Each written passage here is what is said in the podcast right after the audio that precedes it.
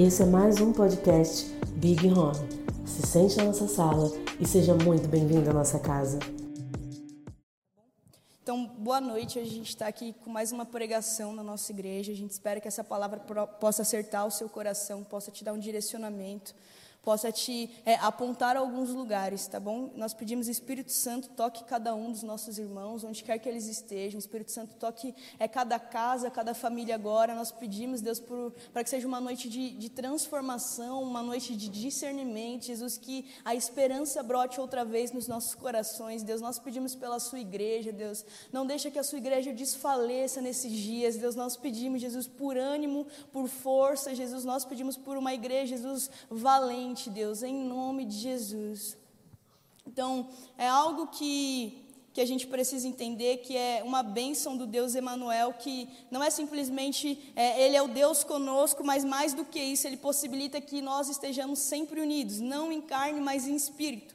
Então, um cristão, quando entende isso, é, pode nunca mais estar sozinho, ainda que você olhe para o seu quarto, para a sua casa, e talvez você esteja assistindo isso e está sozinho na sua casa a gente precisa entender que em espírito nós estamos ligados, e isso é a preciosidade, é que mais do que me unir ao Pai, Jesus me uniu aos meus irmãos. Então Jesus me uniu a uma família, Jesus me uniu a um lugar de paternidade do alto. Então talvez você se sinta sozinho hoje, mas é, vamos entender que nós estamos unidos e não é, não é olhando de um lugar carnal, não é olhando de um lugar é, terreno, mas agora de um lugar do alto, por meio do meu espírito, nós estamos cultuando juntos e unidos. E isso é algo que a as trevas jamais conseguem nos separar, entende? Então, por isso que talvez um cristão que esteja preso numa solitária, ele não se sente sozinho. Por quê? Porque está unido e vinculado a uma igreja. Então, ainda que prendam, ainda que separem os nossos corpos, ainda que essa pandemia tenha nos distanciado fisicamente, os nossos espíritos, eles permanecem unidos no mesmo lugar, cultuando e entronizando o mesmo Deus. Amém? Então, algo que, que a gente precisa entender que é sempre que quando a gente vai ler a, a história dos reis, quando a gente vai ler é, é, o, o, livro de crônicas e a gente vê que sempre que o povo de Israel ele se perde, na verdade há um problema anterior que é o sacerdócio foi corrompido. Então, o que, que, são os 400 anos de silêncio? É quando é mais do que a voz de Deus calada na terra, um sacerdócio corrupto. Então, o que, que João Batista precisa fazer? Ele, que poderia fazer parte de um sacerdócio corrupto, precisa ir para o deserto para que haja uma restauração desse lugar. Então, talvez hoje a gente olhe para a terra e fale assim: nossa, quanta dor, quantos problemas, mas a pergunta é: onde está o sacerdócio da terra nesses dias? E isso é a igreja. É qual é o papel da igreja nesses dias? Como ela tem se posicionado nesses dias? Porque mais do que nós olharmos a dor, as trevas e a escuridão que tem sondado os nossos dias, nós precisamos perguntar: cadê a luz? Porque se a luz fosse acesa num alto lugar, estaria iluminando toda a cidade e as trevas não estariam resistindo. Então, quando nós lemos é, o livro de Reis, a gente percebe, por exemplo, na história de, do rei Josias, que quando ele vai restaurar, ele vai limpar, ele vai purificar e tirar os falsos altares, os falsos deuses do meio do povo, é, há quatro figuras principais que elas são levantadas. Então, a primeira é o rei, que vai representar agora um lugar de governo.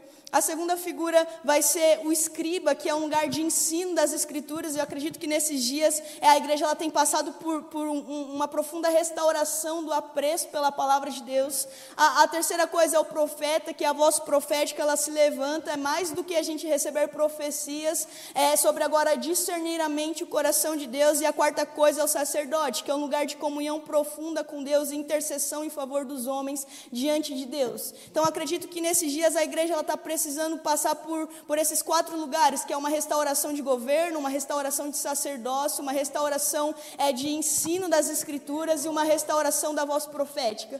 E agora a gente precisa começar a se posicionar é, diante desse lugar, falar assim, não, o Israel de Deus, a igreja de Deus, ela vai, ela vai ser restaurada e talvez a gente precisa fazer como Josias, rasgar as nossas vestes e clamar um pouco ao Senhor, falando, Jesus, agora que nós temos é, visto a sua palavra, nós sabemos que nós erramos muito, mas tenha misericórdia de nós nós.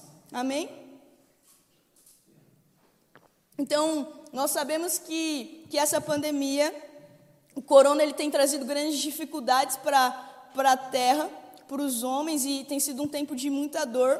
Mas uma das coisas que a gente precisa entender e que talvez vai manter o coração é, da igreja vivo é que, ainda que a terra esteja gemendo, as dores trazem o filho. Então, como funciona o trabalho de parto de uma mulher? São as dores que trazem o menino para o braço da mãe. Entende? Então, é, hoje, olhando talvez que a terra tem gemido, talvez sejam algumas dores que a terra tem padecido, mas isso me faz lembrar de uma viva esperança que em breve o filho há de ser revelado. Por quê? Porque as dores elas estão sobre a terra. Então, é, ainda isso não é me roubar de um lugar de compaixão, isso não é me roubar de um lugar de amor pelo outro, mas eu preciso da viva esperança, da, da esperança dentro do meu coração, sempre me lembrando que são as dores que trazem o filho à luz, são as dores que dão a luz ao menino. Amém? Então, como igreja, nós precisamos ter isso cravado nos nossos corações para que a gente não desfaleça. Então, é, a gente precisa agora começar, talvez, a entender esse tempo de pandemia que a gente está e como a gente vai se mover nesses dias. Então, esses dias eu estava lendo um livro e ele, e ele fala de algo que é muito pontual e muito verdadeiro, que é 40 significa, é, é o número de, que significa aprovação e teste. E o primeiro nome que foi dado quando nós precisávamos nos isolar nesses dias de Covid, é, há um ano e algum, um pouquinho, alguns meses atrás, foi estamos de quarentena. E talvez essa seja a quarentena da Terra, um tempo de espera e provação. Porque não é sobre a quantidade de dias, é sobre um período de tempo. Não me importa se passaram mais de 40 dias, o que a gente precisa é discernir é se estamos ainda nessa estação de quarentena, se estamos ainda nessa estação de provação e teste. E aí eu preciso começar a olhar o meu coração, porque é, o jeito que eu passar esses, esses 40 dias, né, esse, esse período de quarentena, vai me dizer para onde eu estou caminhando. Então, é, a gente sempre associou o deserto como um tempo de dor e sofrimento. Então a gente fala, o povo passou 40 anos no deserto. Só que nós nos esquecemos de muitas coisas que aconteceram no deserto. Então, mais do que dor e sofrimento, na verdade foram 40 anos vendo é, as grandezas e as obras de Deus. Então abram comigo lá é, em Hebreus 3. Hebreus 3, versículo 7.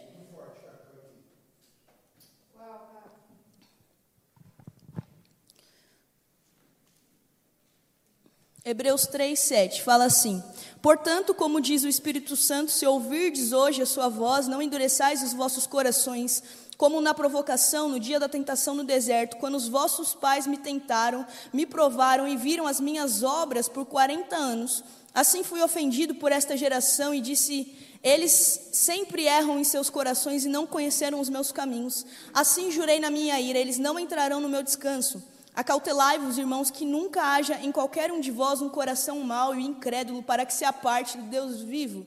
Todavia, exortai-vos uns aos outros diariamente, enquanto o dia ainda se chama hoje, para que nenhum de vós se endureça através do engano do pecado, porque nós somos feitos participantes de Cristo, se mantivermos firmemente o princípio da nossa confiança até o fim.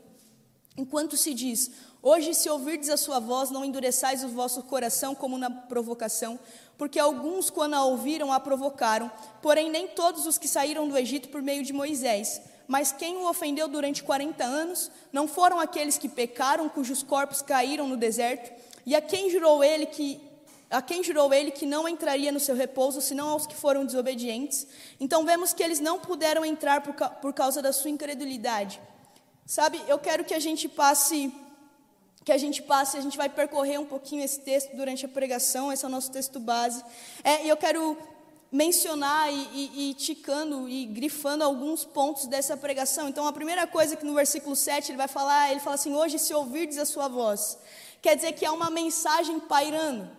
Há uma mensagem pairando sobre a terra e o que eu preciso é discernir e começar a ouvir a voz de Deus.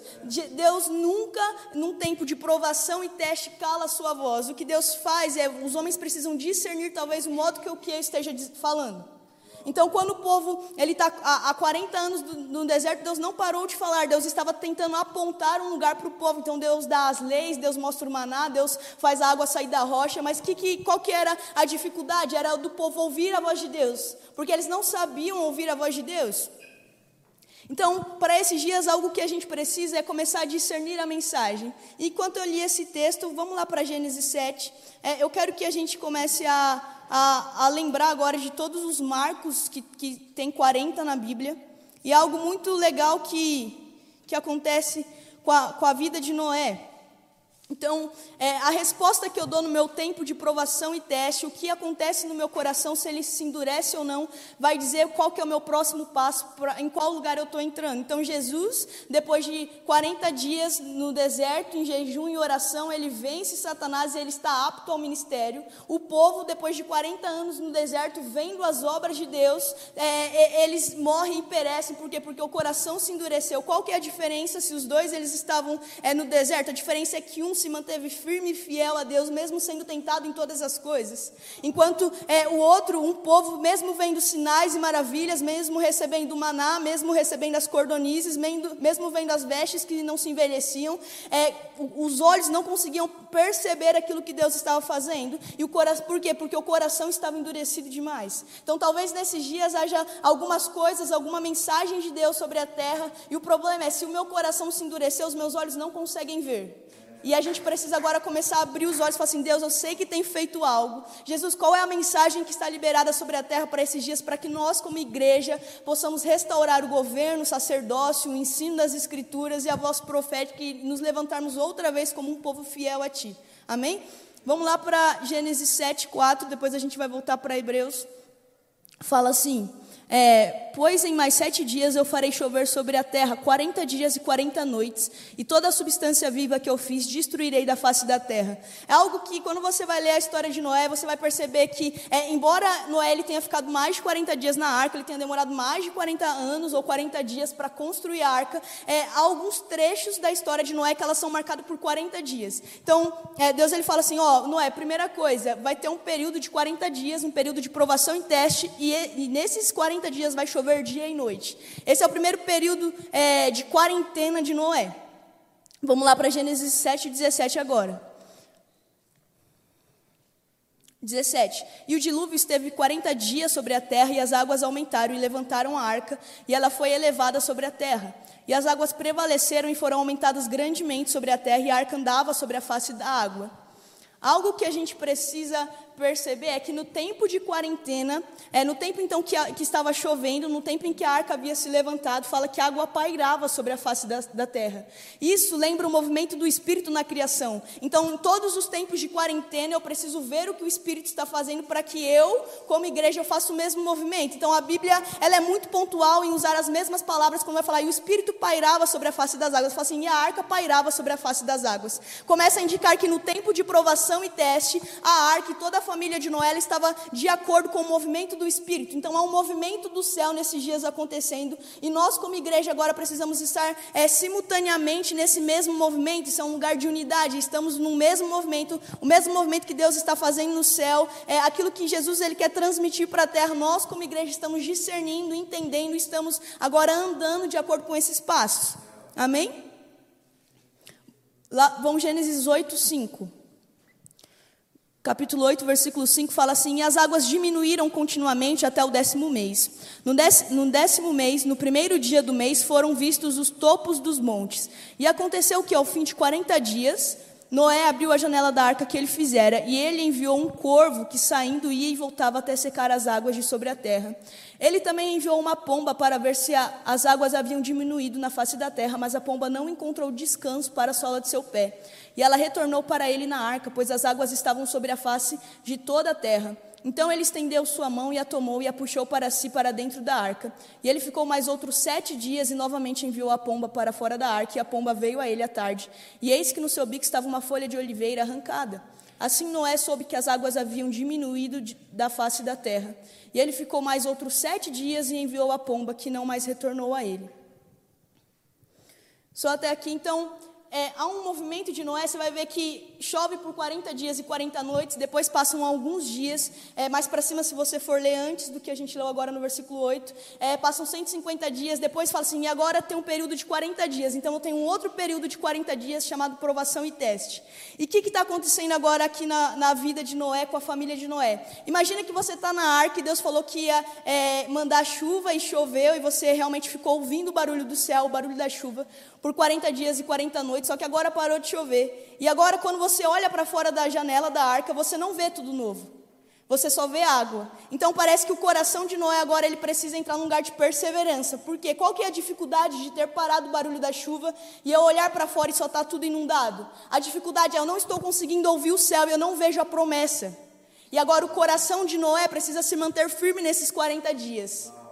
Por quê? Porque talvez agora nós, como igreja, a gente olha e veja o topo dos montes. E quando a gente olha para fora, fala só tem morte e destruição. Então o que, que Noé solta? Ele solta um corvo e uma pomba. Fala, solta a pomba, que vai representar uma esperança, mas solta o corvo junto. Porque lá fora só tem morte. E talvez hoje a gente se lembre de tantas profecias recebidas, é como igreja, como nação, como indivíduo, e a gente fala assim: nossa, eu não estou mais ouvindo o barulho da chuva, eu não estou mais vendo ela cair sobre a terra, eu só vejo o topo dos montes, lá fora eu só vejo morte. Mas o que eu preciso é espere as águas baixarem. E agora o coração de Noé precisa acreditar que quando as águas baixarem, tudo novo se fez. O que, que, é esse tempo de pandemia? É quando eu olho para fora e só vejo o topo do monte, parou de chover, eu não estou ouvindo o barulho do céu. Mas eu preciso acreditar que quando esse tempo de provação e teste passar, as coisas se fizeram novas. Então o que, que Noé faz? Depois fala assim: solta outra pomba, e a pomba ela traz no seu bico agora um ramo de oliveira. Entende? Então, é, e fala que ele espera por mais sete dias e mais sete dias. E o que, que são esses sete dias? São um ciclo completo. Noé ele não, ele não fica soltando todo dia uma pomba, ele espera um período completo.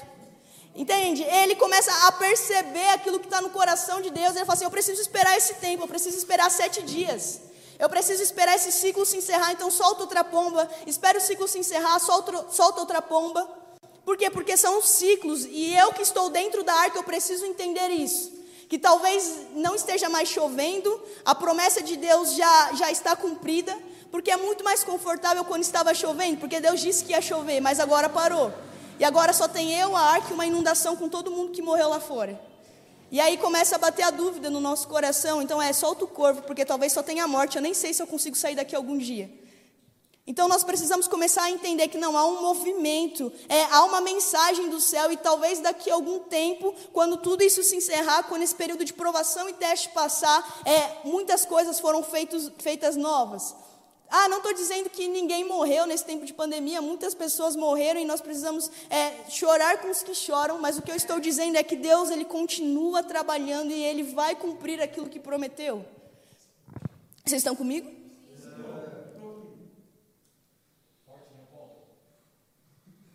Vamos voltar lá para Hebreus, versículo, no capítulo 3, versículo 9.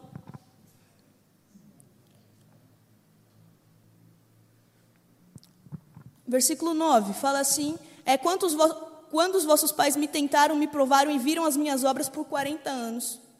Então, mais do que eles ficaram no deserto é, por 40 anos sofrendo, na verdade eles ficaram vendo as obras. E aí todos falam que toda aquela geração ela não pode é, entrar na terra, por quê? Porque mesmo vendo as obras, o coração estava endurecido. Tudo aquilo que eu vejo, eu me torno responsável. Então, quanto mais eu ver, quanto mais eu conhecer de Deus, maior é a minha responsabilidade. Então, Deus é, não é que Deus ele estava simplesmente deixando o povo por 40 anos no deserto. No que Deus estava fazendo é estou revelando as minhas obras. E qual que é a dificuldade do deserto? O problema é que o coração endurece.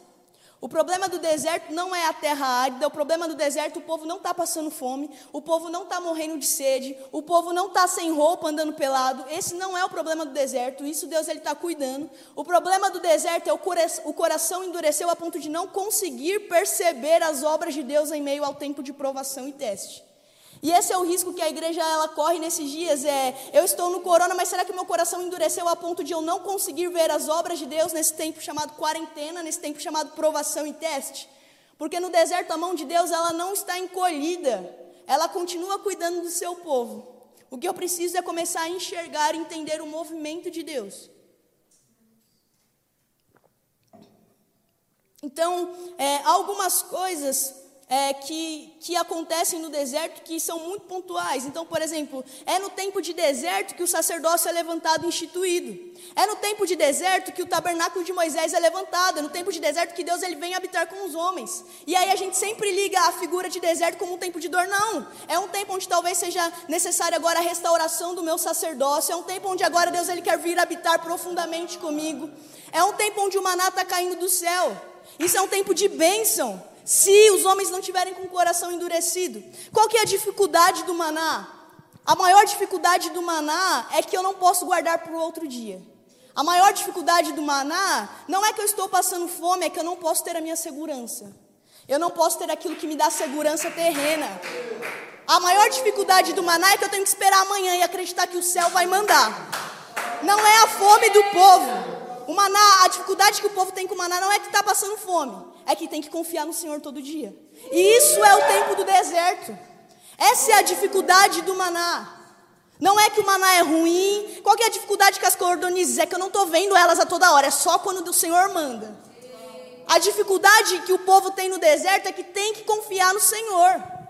Não é que estão com fome, não é que estão passando frio, não é que o Senhor não está habitando entre eles, não é que estão, não, estão, não, não estão ouvindo a voz de Deus, não é que o sacerdócio não foi levantado, é que não, eu preciso confiar no Senhor. Essa é a dificuldade que o povo tem com maná. Não é porque passa fome, é porque precisa confiar. E confiar é difícil, então se guardar apodrece. Por quê? Porque não está aprendendo a confiar.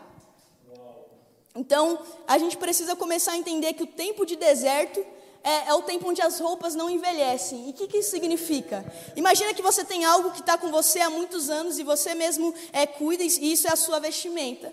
Só que agora o próprio Senhor, Ele está cuidando das suas vestes para que não se envelheça e se perca.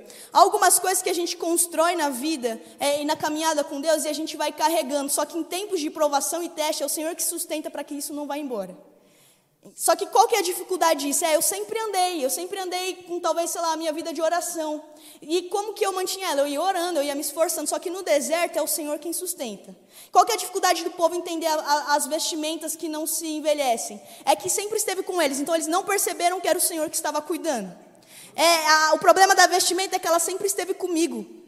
Então eu cresci, é, o menininho que tinha 5 anos cresceu, virou um, um adulto de, de 15 e a vestimenta ainda serve, só que por sempre estar lá eu não percebo. Por quê? Porque o coração está endurecido. Então, o problema no deserto não é que estamos passando frio, não estamos passando fome, não estamos sem a presença de Deus. Na verdade, nós criamos é, o tabernáculo de Moisés, nós levantamos o sacerdócio, nós comemos do pão do alto. Só que o problema do deserto é o coração se endureceu. Então, por isso que o autor de, de Hebreus vai falar assim: porque eles por 40 anos viram as minhas obras ele está falando assim: enquanto eles achavam que era sofrimento, na verdade era Deus revelando as obras, mas o coração endurecido demais tirou eles da, da promessa, fez com que eles não entrassem. Então, o que, que é a minha quarentena? O que, que é a quarentena hoje? É: eu preciso confiar, eu preciso saber que o Senhor tem mantido e sustentado a sua igreja. E nós não estamos é, passando fome, nós só precisamos confiar que se eu guardar o maná, ele apodrece. Eu preciso acreditar que amanhã o Senhor vai me sustentar de novo. Isso é o tempo, é a quarentena que a igreja agora precisa começar a entender. Que dentro do ambiente espiritual, dentro do tempo espiritual, estamos numa quarentena. Que é o tempo do deserto que vai me levar para algum lugar, se o meu coração não se endureceu.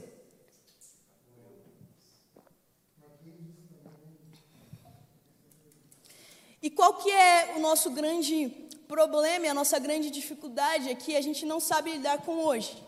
A gente não sabe lidar com agora. Então, o que, que acontece com o povo quando ele está no deserto? Eles têm uma promessa, eles têm um desejo, eles têm um anseio. É, estamos indo é, à terra prometida, estamos indo é, a um lugar onde os cachos de uva são gigantes, onde precisam ser carregados por dois homens.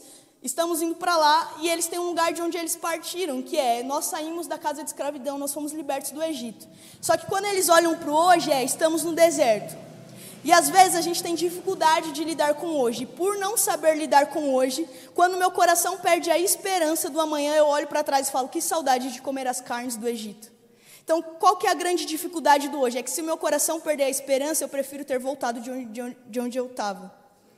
Qual que é a dificuldade é, da quarentena? É que quando eu estou no meio desse período de provação e teste, se eu perco a esperança, se eu paro de confiar, se eu deixo meu coração se endurecer, eu não acredito que eu vou chegar na terra da promessa. Eu falo assim, era melhor sermos escravos e servir no Egito.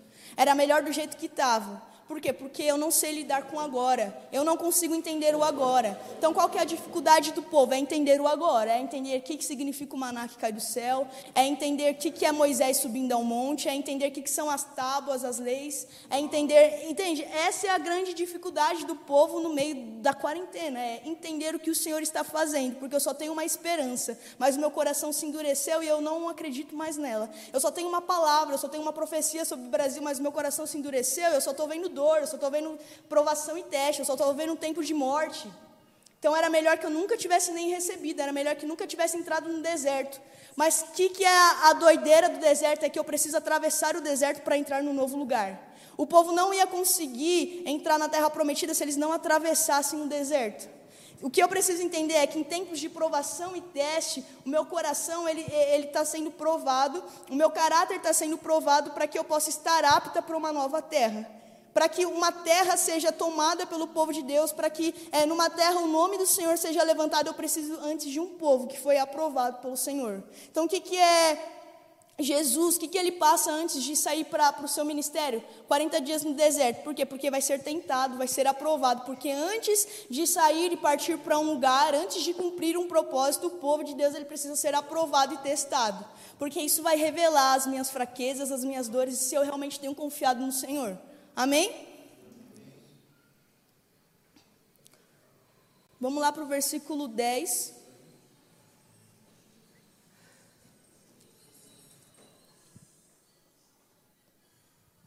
Versículo 10 fala assim: Assim fui ofendido por esta geração e disse: Eles sempre erram em seus corações e não conheceram os meus caminhos. Assim jurei na minha ira: Eles não entrarão no meu descanso. Acautelai-vos, irmãos, que nunca haja em qualquer um de vós um coração mau e incrédulo que se aparte do Deus vivo.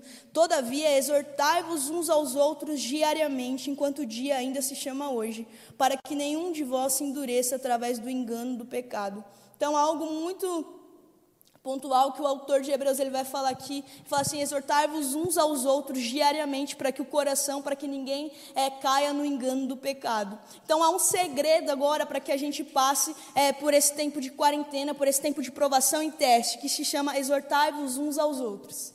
Talvez uma das coisas e uma das preciosidades que tenha segurado o coração de Noé dentro da arca é eu tenho uma família exortando ao meu coração de Pai, não foi o Senhor quem disse que daqui a pouco tudo novo se faria sobre a terra? Qual que é o segredo agora para que o meu coração ele não caia no engano do pecado? É a exortação dos meus irmãos, é a vida com os meus irmãos, é a vida familiar. Então o autor de Hebreus ele é muito pontual, ele fala assim: exortai-vos uns aos outros para que o coração não se endureça de novo. Ele não promete que não haverá mais tempo de provação e teste, mas ele dá agora uma ferramenta para que passe bem, é exortai-vos uns aos outros. Ele fala assim: não, não reclamem como fez o povo, é, não sejam desesperançosos, não matem a esperança do, do outro, antes exortai-vos uns aos outros. Se você vê que algum dos seus irmãos tem perdido a esperança, então vai lá e exorta ele, lembra ele das promessas, lembra ele do caminho, lembra ele da viva esperança, da bendita esperança que precisava estar no coração. Exorte o seu irmão para que, para que o coração dele não se endureça. Porque a grande verdade é que o engano do pecado ele consegue me livrar de muitas, ele, ele consegue me tirar de muitos lugares.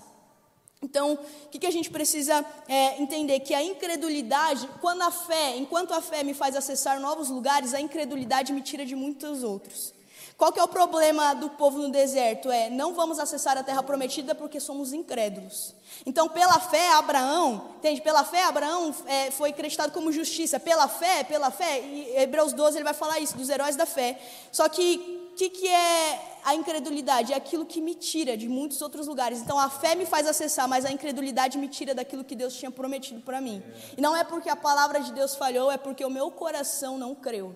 Então, se a fé é uma porta de entrada para novos lugares, é um acesso para novos ambientes, a incredulidade me rouba de todos eles. Isso é a força do engano do pecado.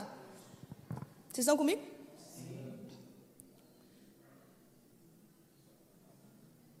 Versículo 14.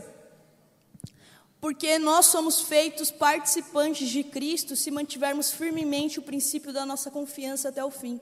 Enquanto se diz, hoje, se ouvirdes a sua voz, não endureçais os vossos corações como na provocação, porque alguns, quando a ouviram, o provocaram. Porém, nem todos os que saíram do Egito por meio de Moisés, mas quem o ofendeu durante 40 anos, não foram aqueles que pecaram, cujos corpos saíram, caíram no deserto. E a quem jurou ele que não entraria no seu repouso, senão aos que foram desobedientes? Então vemos que eles não puderam entrar por causa da sua incredulidade. Então, é, há um poder. Primeira coisa que ele vai falar é: para sermos participantes de Cristo, é necessário mantermos a confiança até o fim. Então, há um, há um segredo ou uma chave dentro daquilo que é confiança. Tudo aquilo, toda pessoa que eu consigo me confiar, eu consigo me relacionar bem. Então, a base de qualquer relacionamento chama-se confiança. Então, ele está falando assim: para que vocês tenham a unidade, para que vocês sejam participantes de Cristo, a primeira coisa é vocês precisam manter a confiança até o fim, porque isso é a chave do relacionamento. É confiem nele até o fim, se relacionem com ele até o fim, tenham um coração seguro em Cristo até o fim. Então, a confiança que não é até o fim, talvez nunca tenha sido uma confiança firme e fundamentada. E aí depois ele fala que um dos maiores erros do homem é crer no que está vendo, não naquilo que ouviu. Então, o que, que era o problema do povo no deserto? É, estamos vendo a terra seca e árida.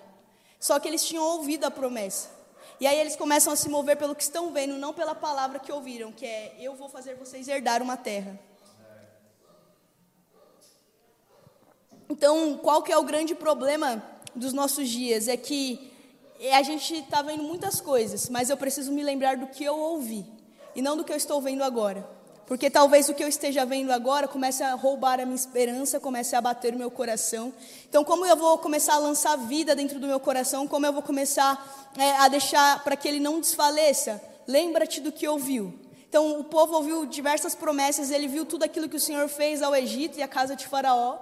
Ele ouviu de que herdaria um lugar, ele, eles ouviram de que seria um povo, uma nação.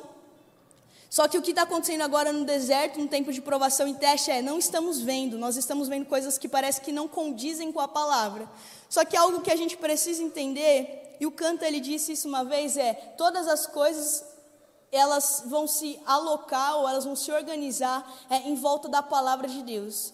E eu estava conversando esses dias com, com as meninas, e algo, há um princípio que é, a gente ouve uma palavra de Deus e aí a gente já quer ter, ver tudo pronto, a gente já quer saber tudo. Então, ah, talvez você tenha ouvido é, para que você vá trabalhar fora, por exemplo. E aí você fala assim, ah, mas isso daqui não é, o, que eu, o que eu achava era para eu, que eu ia ser ministério integral, é que eu ia para a África. Só que há uma progressão de construção para eu estar dentro de um período completo. Então, como funciona a criação lá em Gênesis? Fala que Deus fala, haja luz e houve luz, haja divisão da água é, e da terra crie os luminares, que haja os luminares para separar dia e noite. Então você vê que é, por cinco, seis dias, né, até o, o, dia da criação do homem, no sexto dia, há uma progressão da palavra de Deus. E talvez, é, quando a gente para no, no dia três, a gente fala assim, não tem sentido criar a lua, criar o sol, não tem sentido criar as estrelas.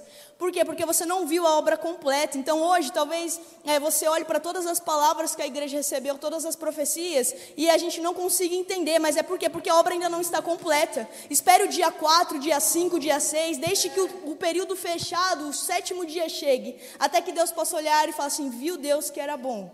Então, às vezes a gente quer na nossa vida entender, mas eu estou no dia 2. Eu não estou no dia 7, eu não vi a completude da obra, eu não cheguei no dia perfeito. Então, o que, que, é, que, que é essa estação que eu estou? Eu estou ouvindo algumas palavras de Deus e eu preciso continuar ouvindo.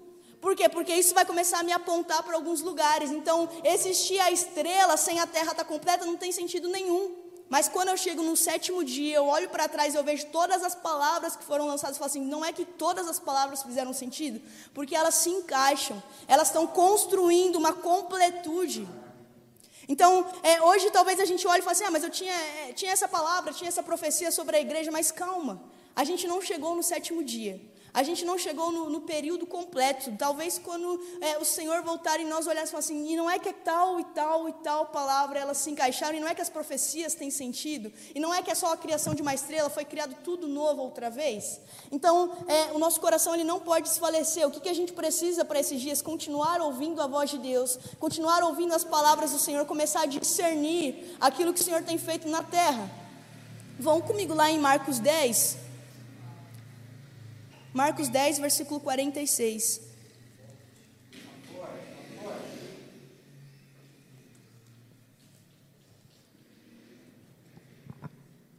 Marcos 10, 46 fala assim: E eles chegaram a Jericó, e saindo ele de Jericó com seus discípulos e um grande número de pessoas, Bartimeu, o cego, filho de Timeu, estava sentado ao lado da estrada, mendigando. E ele, ouvindo que era Jesus de Nazaré, começou a clamar e a dizer: Jesus, filho de Davi, tem misericórdia de mim. E muitos mandaram que ele se calasse, mas ele clamava ainda mais: Filho de Davi, tem misericórdia de mim. E Jesus, parando, ordenou que ele fosse chamado. E eles chamaram o homem cego, dizendo: Tem bom ânimo, levanta-te, ele te chama. E ele, lançando de si a sua capa, levantou-se e foi até Jesus. E Jesus, respondendo, disse-lhe: O que queres que eu te faça? E o homem cego lhe disse: Senhor, que eu receba a minha visão. E Jesus lhe disse: Vai no teu caminho, a tua fé te curou. E ele imediatamente recebeu a visão e seguiu a Jesus pelo caminho.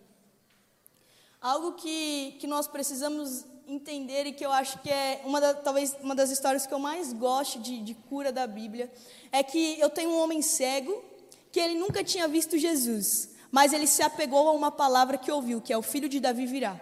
Então, quando ele ouve dizer que Jesus está passando, ele começa a clamar, filho de Davi. E quando ele começa a clamar, filho de Davi, ele começa é, a clamar por uma profecia que havia sido dada. É um homem que não tinha nem como se apegar a, ao que via terreno, mas ele se apegou a, a, a, uma profecia, ele se apegou à palavra de Deus, de que o filho de Davi viria e reinaria. Então ele começa a gritar: Filho de Davi, tem compaixão de mim. E aí fala que ele é, se, levanta, ele tira a sua capa, então é um homem que se apresenta em nudez e vulnerabilidade diante do Senhor. Então talvez hoje, é, olhando para a terra, olhando a condição, olhando é, a, tudo aquilo que tem se abatido sobre a terra, a gente não consiga ver algumas coisas, mas o que a gente precisa é se apegar se apegaram a uma palavra, talvez agora, como o cego Bartimeu, e Timeu significa impureza, e Bar é filho, então é um filho da impureza. Esse é o nome que a Bíblia dá para ele. Talvez a igreja ela estivesse impura por muito tempo, mas agora alguns cegos Bartimeu só precisam não mais é, pelo que estão vendo, porque se talvez o cego Bartimeu visse, ele ia falar assim: não, esse homem é de Nazaré, olha só, ele não tem a, a forma de um rei.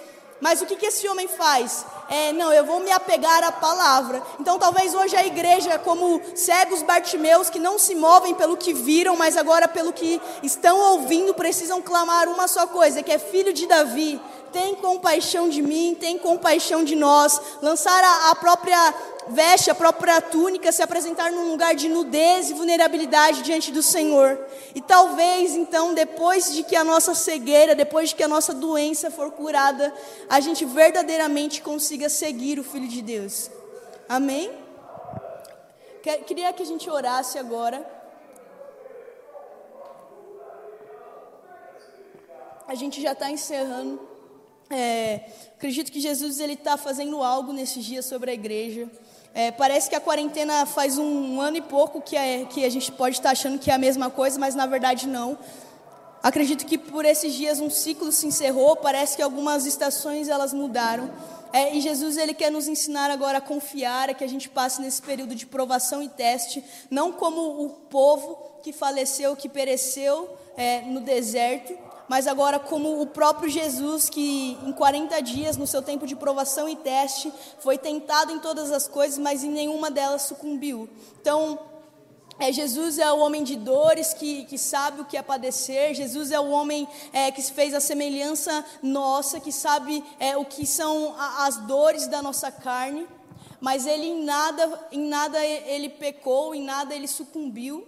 Então, há dois jeitos que nós podemos agora encarar a nossa quarentena, ou como o povo que foi liberto do Egito e pereceu porque o coração se endureceu, ou como o próprio Jesus, que em meio a clamor, súplicas, lágrimas, orações, que em meio ao jejum, que nunca deixou Deus, venceu o diabo mesmo, mesmo no seu tempo de quarentena. Então, talvez seja um tempo de nós vencermos algumas coisas que sempre estiveram é, se levantando sobre a igreja e começarmos a, a nos apegarmos a Deus, falando assim, não, não é a, a, quarentena não é simplesmente um tempo de provação e teste, mas agora é um tempo onde eu estou vendo a obra de Deus, eu estou vendo as grandezas de Deus, porque o meu coração não está endurecido. Então, acredito que é algo muito precioso que Jesus ele tem feito dentro da igreja, ele tem restaurado um lugar profundo de governo, ele tem restaurado uma paixão pelas escrituras, um lugar de intercessão, ele tem restaurado é, a voz profética, ele tem levantado nesse tempo de quarentena é, os sacerdotes, ele tem nos despertado para um lugar de relacionamento com Deus, para um lugar de intercessão. Então foi sempre em meio à dor que o homem aprendeu. Então acredito que é um tempo em que nós, como igreja, precisamos aprender aquilo que o Senhor tem feito. Amém? Então eu queria fazer uma oração com você. É, Jesus, nós Nós agradecemos por quem o Senhor é, Jesus. Nós agradecemos profundamente por quem o Senhor é, Deus. Nós amamos quem o Senhor é, Jesus. Nós pedimos, Jesus, hoje pela, pelo Brasil, pela igreja brasileira, Jesus. Nós pedimos pela nossa casa, pelos nossos familiares. Não deixe que o nosso coração se endureça, Jesus. Nós não queremos ser como, como o povo que pereceu num tempo de provação e teste, porque o coração estava endurecido, porque a incredulidade havia tomado do coração, mas nós pedimos agora, Jesus, por homens que se apegaram à palavra nesses dias, homens que cresceram em oração nesses dias, homens que se entregaram ao jejum nesses dias, Deus. Nós pedimos para que nesse tempo de provação e teste, Jesus, seja construído o sacerdócio, seja restaurado na sua igreja, que na sua igreja seja restaurado um lugar de habitação do Senhor, que seja restaurado um lugar de profunda dependência, Deus. Nós pedimos, Jesus, que seja restaurado um lugar de exortar-vos uns aos outros, um lugar de profundo conhecimento do outro, Jesus. Nós pedimos, toca a igreja brasileira agora, Jesus. Não deixe que a igreja pereça num tempo de provação e teste, Jesus. Nós pedimos, restaure e aviva a esperança, Jesus, da sua igreja. Toque em cada coração agora, Deus, toda a solidão do meio da igreja nós mandamos embora agora. Nós chamamos a revelação profunda do Deus Emanuel agora, o Deus conosco, o Deus que possibilitou que andássemos num só espírito. Nós mandamos embora espíritos de ansiedade, doenças da alma, nós mandamos embora as doenças psicológicas agora e declaramos agora uma igreja forte e poderosa em meio à dor, uma igreja que não desfalece, uma igreja que aprendeu a confiar Deus. Nós pedimos, Jesus, coloca no nosso coração um apreço profundo pela Sua lei, Jesus. Que seja como mel nos nossos lábios, Jesus. Que a Sua lei seja como mel em nossos lábios, Jesus. Nós pedimos por isso, Jesus. Não nos deixe desviar, não deixe que andemos como pessoas distraídas. Nós pedimos, Jesus Fixe os nossos olhos em Ti mais uma vez. Tire do seu povo toda distração, Deus. Tudo aquilo que tem roubado os, os seus filhos, os seus homens, Jesus. Nós declaramos homens valentes nesses dias, homens fortes e corajosos, Deus que não vão voltar como os espias voltaram amedrontados, mas pedimos pelos Josué e Calebes que viram a promessa, Jesus, que viram aquilo que o Senhor prometeu e, e voltaram esperançosos, animando o povo, Jesus. Nós pedimos agora por isso, Jesus, por homens fortes que não estão se movendo porque estão vendo dor sobre a terra, que não perderam a esperança porque estão vendo a morte sobre a terra, mas permanecem felizes, Deus, permanecem com o coração coração esperançoso, sabendo que se a terra geme, em breve o filho virá, Deus. Se a terra geme, então em breve o filho virá, Deus. Nós pedimos por isso sobre a sua igreja, Deus. E agora, como, como Bartimeu, nós clamamos: tem misericórdia de nós, ó filho de Davi. Nós clamamos: tem misericórdia de nós, ó filho de Davi. Nós sabemos que tu és o Deus sobre todas as coisas, Jesus. Nós sabemos que que tudo, Jesus, os principados, as potestades, Jesus, a morte, as doenças todas se rendem e se prostram diante de Ti. Então nós clamamos pela nossa terra agora, nós clamamos, tem misericórdia de nós, ó Filho de Davi. Nós sabemos que o Senhor não despreza um coração quebrantado e contrito, então nós pedimos, quebranta o nosso coração, Deus. Quebranta o nosso coração, Jesus. Quebranta o nosso coração, Jesus. Nós pedimos, tem misericórdia de nós. Nós sabemos que, como igreja, Jesus, muitas impurezas entraram no meio do seu povo, Jesus. Nós, nós nos reconhecemos como simples Bartimeus, como simples filhos da impureza, mas nós pedimos, tem misericórdia de nós. Limpa a sua casa, Jesus. Purifica o seu povo, Deus. Nós pedimos, Jesus. Nós não temos problema em sermos conhecidos como Bartimeu, mas nós pedimos, abra os nossos olhos, cure a nossa doença agora, Jesus, cure a nossa dor, cure, Jesus, as nossas enfermidades, toque a sua igreja, Deus, toque a sua igreja. Somente você pode fazer isso. Nós pedimos, filho de Davi, tem misericórdia de nós. Tem misericórdia de nós, Deus. Nós, nós nos identificamos com Bartimeu e nós clamamos, tem misericórdia de nós. E é isso que nós te pedimos. E nós te agradecemos, Jesus, porque o Senhor é bom. Porque nós confiamos nas Suas palavras. Nós confiamos no Seu caráter. Nós confiamos na Sua fidelidade. Nós confiamos na Sua bondade. Nós confiamos na Sua provisão, Jesus. Jesus, ah, as pestes não mudam a Sua bondade. Nós temos visto e provado. Não importa o que as notícias dizem, nós temos visto e provado a Sua bondade. O Senhor é bom. O Senhor é bom, essa é a nossa verdade, essa é a revelação que os nossos corações carregam e nada pode mudar isso, Jesus. E nada pode mudar isso, Jesus. Nós te amamos, Deus. E somos muito gratos por esses dias, Jesus. Nós agradecemos, porque sabemos que nada foge da Sua soberania, Jesus. Nós te agradecemos por tudo, Deus. Em nome de Jesus.